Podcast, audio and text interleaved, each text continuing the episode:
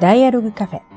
この番組は40代で組織を離れ、ワークライフシフト中の田中優子と岡沢陽子の2人が、身近な出来事から社会課題まで、最近気になるあれこれを好奇心のまま語らうポッドキャストです。今回はですね、ゲストをお招きしております。はい楽しみにしてました。はい。えー、岩田香織さんです。よよろしくお願いします。よろしくお願いいたします。香織さんとはですね、いつぐらい？一年、二年ぐらい前うんにあの共通のね、あの起業家の女性起業家の方が、まあその舞子さんっていうんですけどね、うん。舞子さんはみんな陽子ちゃんも、うん。あの会ってるし、うん。えすごい素敵なね、うん。あの方がいるんですけど、舞子さんのご紹介で、うん。香織さんと知り合って、舞子さんがもう絶対あの会っとくといいから。すっごいすっごい素敵な人だから。って言ってあの紹介してくれて、うんうんそしたらすごい素敵な実際すごい素敵な人だったっていう、いやいや。っていう香織さんなんですけど、あの香織さんはですね、えー会社名は？会社名はママプロジェクトジャパンという、はいうん。会社をし立てておりますね。ね天才ノートを始めようっていう、はい本を出されたりしてるんですけ天ど、才ノートっていうこの響きだけでねまずちょっと気になっちゃうね。子育てをうんね、子育てですね。うん。まあ、天才ノートの天才ってあの、まあ、天才って言っても、ね、皆さんどういうあのことをイメージするかってそれぞれだと思うんですけど、まあ、私が定義する天才っていうのはその IQ とか偏差値とか、うん。そういうのが高いテストの点数とかがねそういうのが高い人っていう意味ではなくって、うん。その自分の興味関心を知っていてそれを開花していこうというふうにして、まあ、あのそういう意味合いなんですよね。うんなので、うんまあ、なんかあのテストの点数を上げるための、えー方法でもないですし、うん。うん偏差値を上げるっていうようなそういうようなツールではなくって、まあ、子どもの興味関心を親が知っていくとか、うんそういうことがあの親子で一緒にできるような、まあ、交換日記みたいなね。遊びのツールっていう感じ。うん。うん。なるほどね。そう。子供の興味のあるところをね。そうそう。だから、うんゆうこさんとこだからだったら歴史とか好きだったりするじゃない？そういうのでちょっと行ったところの、まあ、お城に行きましたとかって言ったら、まあ、それをちょっとスクラッピングするとか、うん。あと、まあ、歴代の武将の、あのー自分の好きな、こうランキング作ってみるとかも、うん。そうそうそう。多分子供はあの自分の好きなテーマだったら、うん。めっちゃやると思うんですよ。ね、うん。そういうこう白紙というかね、うん。あの本当にノート別に何何でもないんだよね。方眼紙的な。方眼ノート方を眼ノートを。おすすめしてる。うん。でそこにうん自分のなんていうか好きなことを、まあ、あとまあ親がうん。問題を、うん。こう好きなジャンルの、うん。こう例えばさっきのね武将のこととかでも、うん。あのクイズとかを作って、うん。それに子供が答えるとか、また逆もしかりだし子供さんはいはいはいはい。おかんに作るみたいな。そうそう。そうそうそういうなんかまあなんか自由研究的なものをうん。毎日やるみたいなね、かミニな感じでやるみたいな、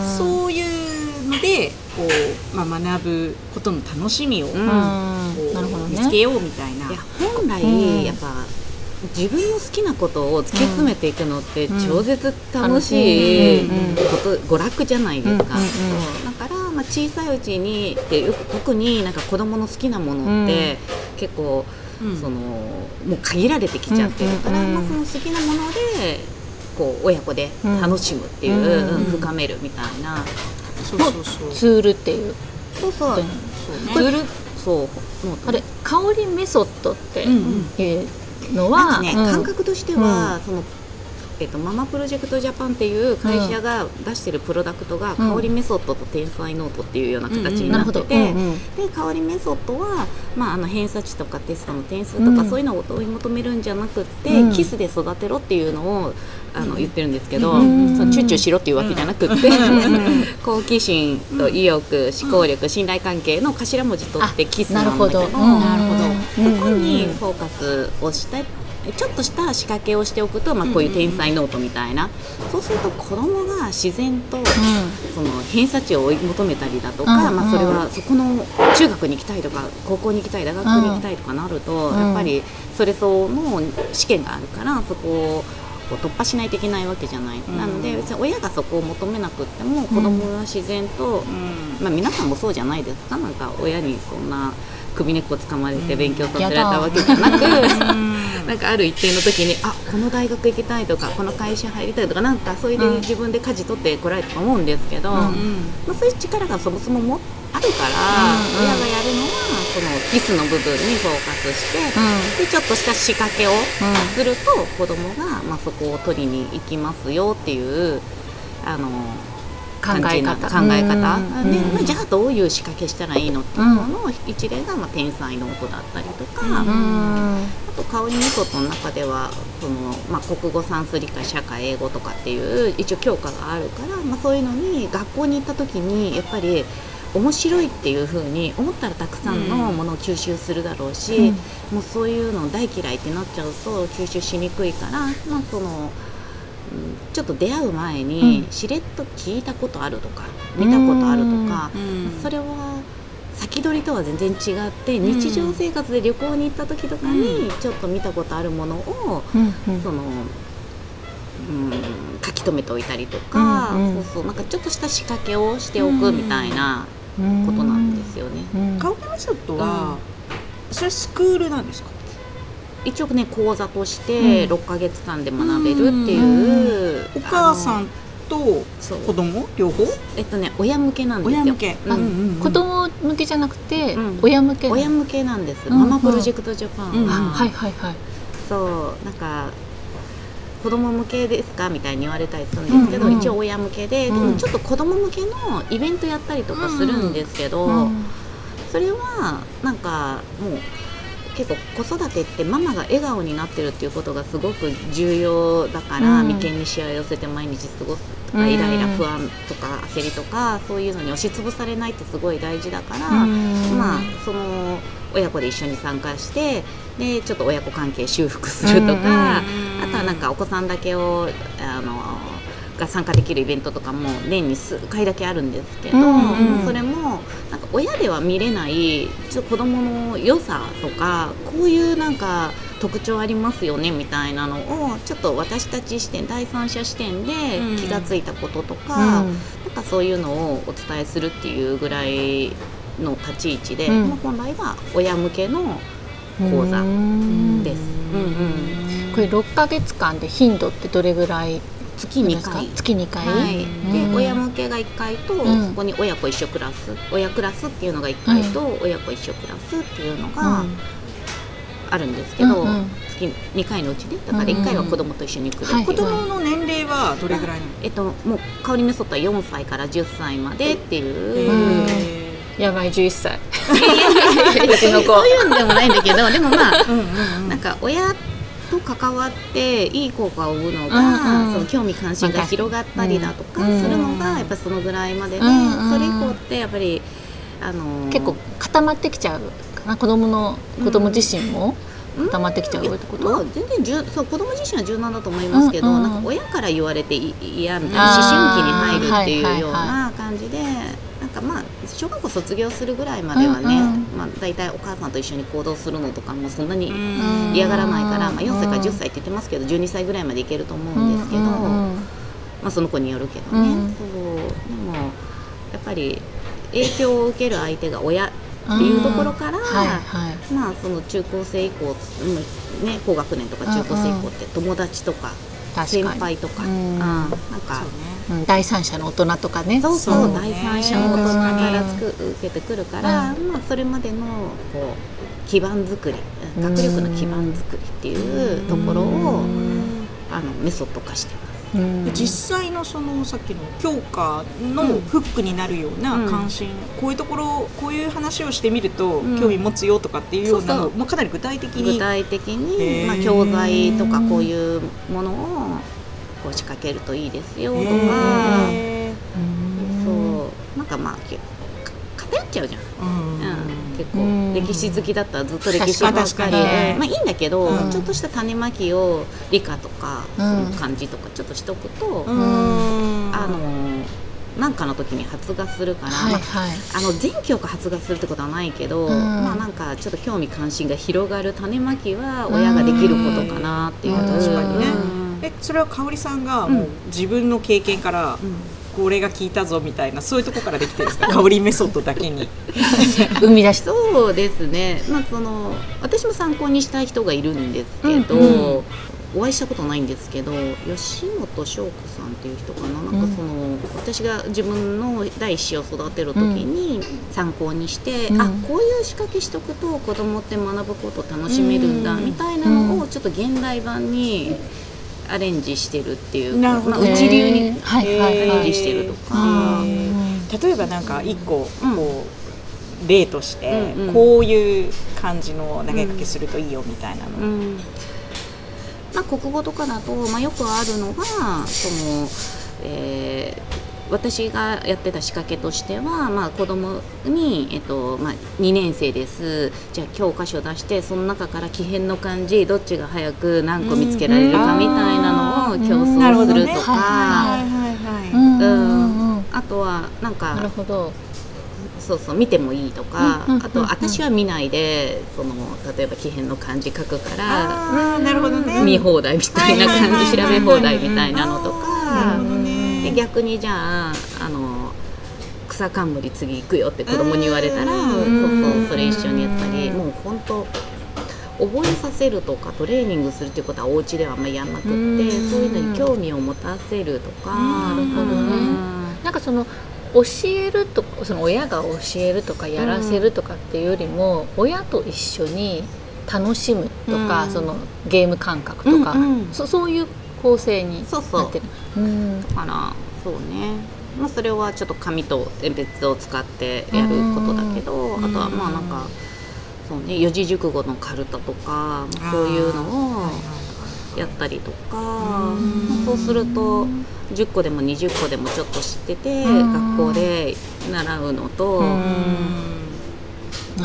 そうほどね。なるほどなんか俺知ってる、私知ってるみたいなまあ、ビジネスの世界もそうじゃないですか、全然知らない用語が、うん。なんかたくさん並ぶといやちょっとここ私だけでね。間違い、うんうんだったかなとかこうちょっと引い記憶で引いちゃう部分がうん。ね。なんかそこら辺ぐらいをお家で遊びながら、うんうんでも毎日はしないよ、うん。もう本当、まあ、週に1回とかやってたらもう十分なんじゃないのっていう。これさっきそのスタートがその育児書参考にしてた育児書があったっていうふうにあったけれども、ゆゆこちゃんとか育児書って読んだ？あんまり読んでないかもね。私も読まないよ。もううんそれ、図書館のうんリユースっていうところにうん。本あって、うん。なんかあるじゃない？ももまあらえるやつ、ある。あるあるうんうん。それでなんかうん手に取った本だったんだよね、うん。だから自分でそんなにまあ私なんか子育てもう子供が大きいじゃない、二十歳とかだから、うん。そんなにね育児書もなかったのよ。うん。あ当時そそこまで？そうそう、ん。だからああったのかな？いやでもなかったと思う。今ほどやっぱなかったよ、うん。あんなに育児。うん世界水準とかさ 完璧な子育てみたいなやつ、なんだっけ？佐藤ママみた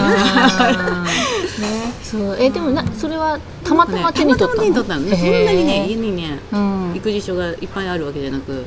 あじゃあすっごいこうもう生まれる前から読み込んでとかい。うわけではない。そうじゃない。それをもっと今日話するなんていうの？聞かる聞かれるであろうなんかうん。生い立ちとかのところに出てくうんるんだけど、うん。マジ行き当たりばったり人生だから。そうなんだ。うん。うんなるほどうね。ん。でその香りメソッドを受けに来てる受講生さんっていうのは、どんな感じの人がママが多いの？でも優秀、優秀、うん。うん。でまあ、ロジカルにロジカル。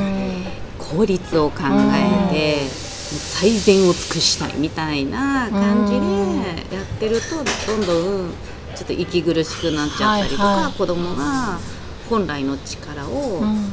こう発揮できていないかもみたいに、じゃあワーキングマザーが多いワーキングマザーが本当8割以上ですね。そうなんだうんパパパパもいるの？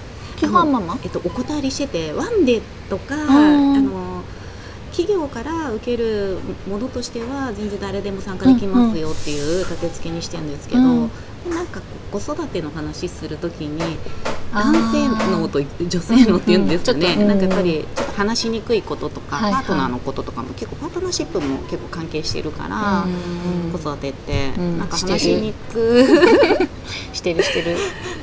うん。うん話しやすいようになるほど。ちょっとジェンダーの時代ではございますが、うんうん。ちょっと女性だけっていう、うん。環境を作ってはいるって感じにしてるね。うんうん。ね、なんか一般的なねその幼児教室とかってやっぱ専業主婦のお母さんが連れてきてるイメージが多いけど、ん。どっちかっていうとその香りメソッドは、まあ自分自身も結構仕事をしとか、まあ、さっきのね効率を追求したりみたいな、うんロジカルとか言ったけど、うんまああれだよね。割と高学歴でうん。仕事もバリバリみたいなタイプの人が多いってことだよね。多いだからもう皆さんから学ぶことがめっちゃ多くって、うん。そう。だからなんかやる時もなんかこういう文章で分かりやすいとか言ったらいやいやこの方がいいですよとか いろいろなんかめっちゃそれこそねあの、なんだろう受講生のそうそうの人に文章を書いてもらったりとか、体験談もらったりとか、うん。めっちゃあのみんなうんスキルが高い方が多いから、みんなこう口コミで知ってくる感じなんですか？あんまりあんまりというか一度も広告打ったことないんで、うん。そう。じゃあ基本口コミなんだ。口コミ、あとそうね、うん。メルマガとかもそういうところからー私の人となりとか考え方とか、はいまあ、そういうところに共感してもらって、とかかな、うんうんこれなんかもう最初からやっぱりこううん。ちゃんと子育てしようと思って、うん。でそれで情報収集してたどり着くのか、うん。なんかこうもう無理ってなったりなんかこう苦しい状態から、ななんかこうさ探して探してたどり着くのかっていうと、どどんな人が多いんですか？両方いらっしゃるけど、うん。後者の方がうん。割合的にはちょっと高いかもしれない、うん。うん。なんかやっぱり予防医学的にそのえ虫歯になる前に歯医者行きましょうっていうよりは、やっぱちょっと痛いぞみたいな感じで歯医者行くじゃない。違うぞみたいな、うん。もうちょっと苦しいぞってなって、うんうんあそう割合的には多いですけど、ん。やっぱりその事前に知っておきたいとか、うんうんそういう方も最近は増えてますね。いやなんかそのガミガミ言わないで勉強する子が育つとかって、夢のような 夢のような話。じゃないですか。あ、わかんない。です。うんうん。すごい。すごい。私にとってはもう夢のような感じなんだけれども、そこはやっぱりそのさっき話したみたいな、そのな内発的動機っていうか子供の、うん。みたいなのの、こう種を種と水と、ちゃんとこう太陽とね。を与えたら、うん。絶対育つっていう。そのその考え方がぜ根底にあるってことです私かはそう根底に、えっと、もう子供は育つ力を持っているっていう人間は、もう成長欲を持ってる生き物だっていう考え方がすごい根底にあるんですよね。暇ほど辛いことってないみたいな、うん。うん。ぐらいやっぱり自分の好きなものをこうん。う追い詰めていくか、追い詰めたらダメだよね。なんか突き詰めるとかって楽しい作業だから、うん。うん。まあ、根底にありますね。うん。なるほどでもちょっと神がもうさっきの天才ノートの天才うん。も定義がいろいろあると思うんですけど、うん。神々言わなくても勉強する子に育てるのも、勉強も、まあ、み人によってやっぱ思い浮かべてるもの違うと思うんですけど、うん確かに。私のやっぱ勉強は頭動いてるかっていうことなんですよね。うんまあ別に子供が、はいその机に向かって何うんかうんテキストやってるとかドリルやってるとか、うん。そういうことだけが勉強ではなくって、まあ、うち3人子供いますけどあの2人目はもう超絶スポーツにはまったんですね。うんそれこそオリンピックのトライアウトに出るぐらい、えーすごい。スポーツにのめり込んだんですけど、それもめちゃめちゃ頭使うんですよ。うんうん。あの新体操っていう競技だったんですけど、うん。やっぱり自分がこう投げたものがどのこう角度で落ちてくるのかとか、どのフォーメーションで動くといいのかとか、うん。まあ、ずっと頭動いてるから、そそれも勉強だし、うん。だその本人が何のコンテンツ好きかだから、まあ、そのこういう勉強好きっていう子は基研究系のね、そういうの好きな子はそれでいいと思うし、うん。スポーツの子はそれでいいと思うし芸術でもいいと思うし、うん。まあ何の業界にも天才っているじゃないですか、うんうん。だからそれも勉強っていうところに関してもなんかその紙で何かやってるだけを勉強とは捉えてなくて頭動かしてれば、うわこの子めっちゃ頭動かしてる勉強してるわっていうような眼差し、うん。うん考える力をつけるというか、うん。まあ、そう考え続けるというか、うんまあ、自分の頭で考えて、自分で決めて行動するとか、うんうん。そういう意味合い、うん確かにね、まあそれができればね本人が必要だと思えば勉強もするだろうし、うん。あのねそこの必要性を感じられないとね、うん。何も 多分何もしてくれ絶対に勉強しない そと自分でうまくいかない、うん。じゃあどうするってね、うんうん。確かに、うん調べますもんね。なるほどね、でもさっきのねその、まあ、結構お母さん自身も、まあ勉強もうん。仕事も頑張ってきたお母さんなわけじゃん。でね自分はあんなに頑張ったのにとか、うん。自分はできたのにとか、うん。割と自分とこう子供を自分の子供をね同一視しちゃう、うんなんか比較して、うん。自分に比べて足りないとか、なんかうんそういう気持ちになっちゃうことが多いってことなのかな。そうね。多分記憶書き換えてる人がほとんどで 講座やってたりすると。うんうんそう。なんか小学生の時、うん。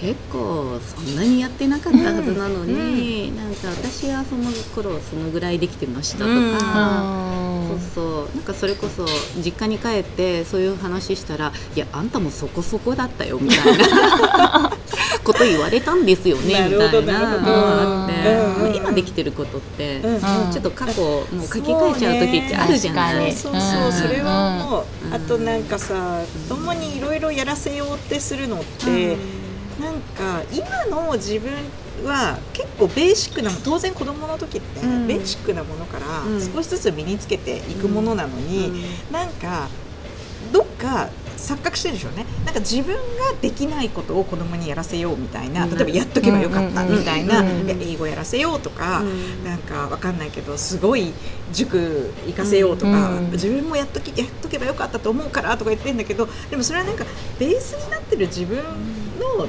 今だからそのプラスアルファが欲しいとか思うかもしれないけど確かにこのなんかベースのところをこう置いといて、うん。なんかそこをいきなりやろうとしても、うそれはちょっと無理があるかなとかは、ううんなんかちょっとそういうふうにちょっと振り返る時がある。あなんか求め求めすぎっていうかね、うんもうちょっと自分は暇だったはずと思って、うん。そう。最近本当もう？暇がないと。やっぱりさっきの話で言うともうやっぱりその建物建てる時のさやっぱ基盤工事ってやっぱすごい重要でさ、うんうんそこがないと上にさいくら乗せても乗せられないから、うんやっぱりその基盤作りっていうところで焦らないっていうのはすごい一つ大事よね。あとなんかうんその焦らないで言うと、うんやっぱり子供によってもうスピード感っていうか、うん。ペースって違うじゃないですか、うん。あある子はもうすごいなんかあっという間に吸収しちゃったり、うん。あっという間にこう自分の興味みたいなの見つけたりとかもするし、ある子はすごくゆっくりうん。かもしれないし、うん。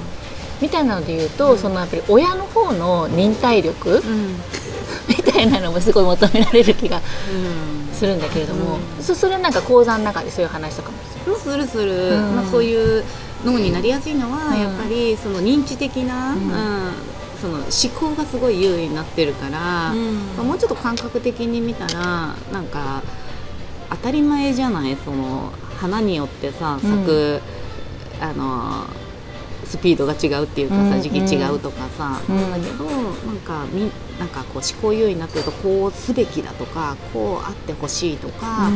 まあ、そういうのを毎日こう繰り返しちゃってるとそれを子供に当てはめるみたいなことは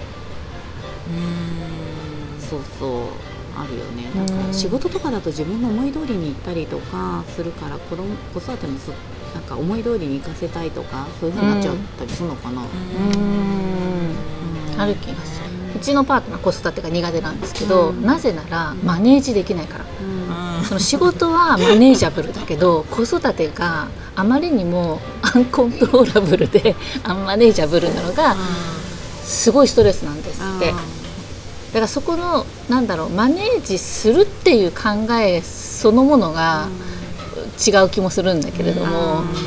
でそそういう観点からいくと、そのさっきのその香りメソッドのこうワークショップとかもこう一方通行っていうか、その何かをやらせるとか、マネージするとかではない、ね。親子の関係っていう関係で。そうね、であの講座の中でそうそう講座の中で言ってる親子の関係。って、そう。ね。古い価値観に自分がしら縛られてるとか、思い込みがど何なのかとか、まあ、そういう気づきを与えるとか、なんかあんま教える講座ではなくって本当にみんなに皆さんと一緒に気づきを共有するみたいな,、なんかそういう感じかな。正しいことなんて何もないから、まずはやっぱ自分の子供を本当動物的な感覚を優位にしてみるっていうことこうあってほしいとか、こうあるべきとかっていうしかなくって、そうそう。なんかそういうことが重要ですよみたいな話とか。ただ結構そのべきみたいな考え方に縛られてると、それを外すのってなかなか大変じゃないですか、そそれはなんかこうどどういうアクションでそれをこう外していくんですか？それはねなんか講座がまた別のそのあ香りメソッドの講座の中の、まあ、超オンライン講座っていう講座があるんですけど、まあ、それで子育て、まあ、仕事における自己理解って、結構ストリングスファインダーとか、FFS とか、まあ、皆さんなんかやったことあること多いと思うんですけど、あ私これこういうの強みでとか、けどなんか子育てにおける自己理解ってあんまりなかなかやらないから、私は自分理解っていう名称をつけてるんですけど、自分がどんな子育てをされたのかとか、どういう価値観なのかとか何があったら幸せだと思っているのかっていうこととかをあのワークで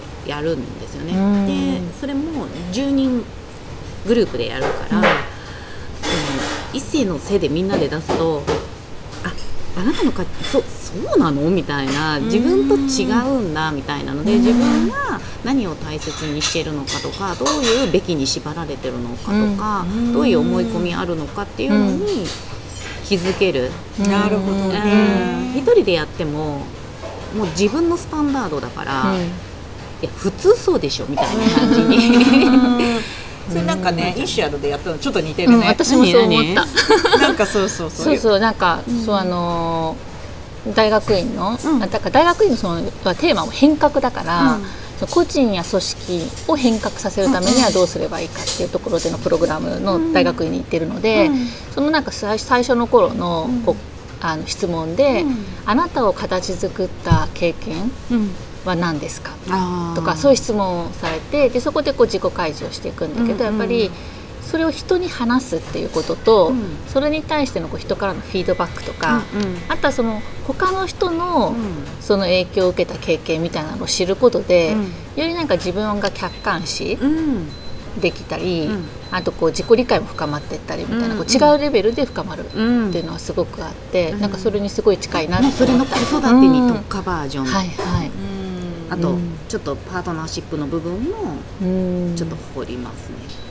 なるほどね。そうすると結構メタ認知力が上がって、子育てで、まあ、なんとかパートナーシップとかで、まあ、なんかパンって起きた時も一泊置けるっていう、はいはいはい、あのそうね。すごい大事だと思う。そうね、焦ってバンってきたものにバンって反応した時って大体いい結果生まないじゃない、反射神経だからねそれはね。確かにね、それ一歩踏めあの一呼吸を受けるだけで。確かにね。かさキャリアとかね仕事とかだとそういう機会も、うん、会社とかがね用意したりとかして振り返ることってあるかもしれないけど確かに子育てに関してって、うん、なかなかそこだけをテーマに、うん、なんか自分をメタ認知するみたいなのって、うん、なんかそうだから子育てそう子育てにさそういうアプローチがをあんまり意識しないっていうか、こうあるべきなんか自分は正しい子育てをしているだろうかみたいな、なんかそういうことにこう気持ちが行きがちっていうか、うん。なんかできるだけ正しく何々法に基づいた、うん。あ 本当に育児本で、うん。何時にまでに子供は寝かせなきゃいけないとかね、うん。例えばそういうのを割となんかそれを律儀に守ってるうんお母さんとかもいたりするけど、なんかそれと照らし合わせて常に自分はできてるかできてないかだと、やっぱそれねなんか結構苦しいというか、うん。そうだね。結構自分のスタイルって多分何事においてもあるよね。だから、うんそう香りメソッドっていうのは、まあガミガミ言わなくてもね勉強する子に育てるで、我が子を一生ものの学び体質にする戦略メソッドなんですよ、別名。うん。であの私が話すことって何にも正しくなくってっていうのを講座の時に言うんですけど、うん。私は等身大で自分のことを話しますと。でそれ聞いてあうちもそういうこと取り入れようかなとかうちはいらないわとか、で優子さんがやったら優子メソッドにしないといけないし、うん。っていう陽子さんがやったら陽子メソッドにするしっていうカスタマイズ、うんこの話を聞いてカスタマイズするっていうことが重要なの。うん。なぜなら皆さん住んでる場所もえあのライフスタイルも、うん。子供の資質も、うん。もう全然違うから私の言ってることなんて何も正しくなくって、うん。でも考えるためのその教教材教材っていうんですか、うん。素材、うん。そうそうそれを提供その日にわーっとするから、うん。そうするともう帰り道とかにどんどん頭が、あうちこうしようかなとか、うん。あここがもしかするとうまくいってない状あれなのかもしれない。けど、うん。もうその過程の中で起こってることなんて私も知りえないし、うんそうそう。なんで、なるほど。その自分流を作るための機械提供。うん。なるほどね。なだから私の言ってることははい正しくないからねっていうのを講座の始まる前にあ言うでもすごいそれお大きい気がする。でもやっぱその自分の自分にしかない解を見つけるためのそのなんか思考を助けるフレームワークっていうか、うん。フレームワークとかツールうんうん。をもらってそれで考えたら自分の場合どうなんだっていうことをすごい受講者の人たちに、うん。とにかく考えてしっかり考えてきてもらおうっていう。そうそう。まあだからそれをアウトプットさせるとかもないし、うん。なんかうん私が自己開示をめちゃするから、うんみんな自己開示をし始めるし、自己開示すると、ああこうかもしれないって言ってどんどん気づきにつながっていくみたいな感ね。覚、えー結構すごいなんか、興味がすごいそうね。湧くそうそしてこのメソッドがね、なぜ香織さんがどうやってそこにたどり着いたかっていうか生まれたかみたいなのを次回？次回聞いてみたいなと思います、はいありがとうございます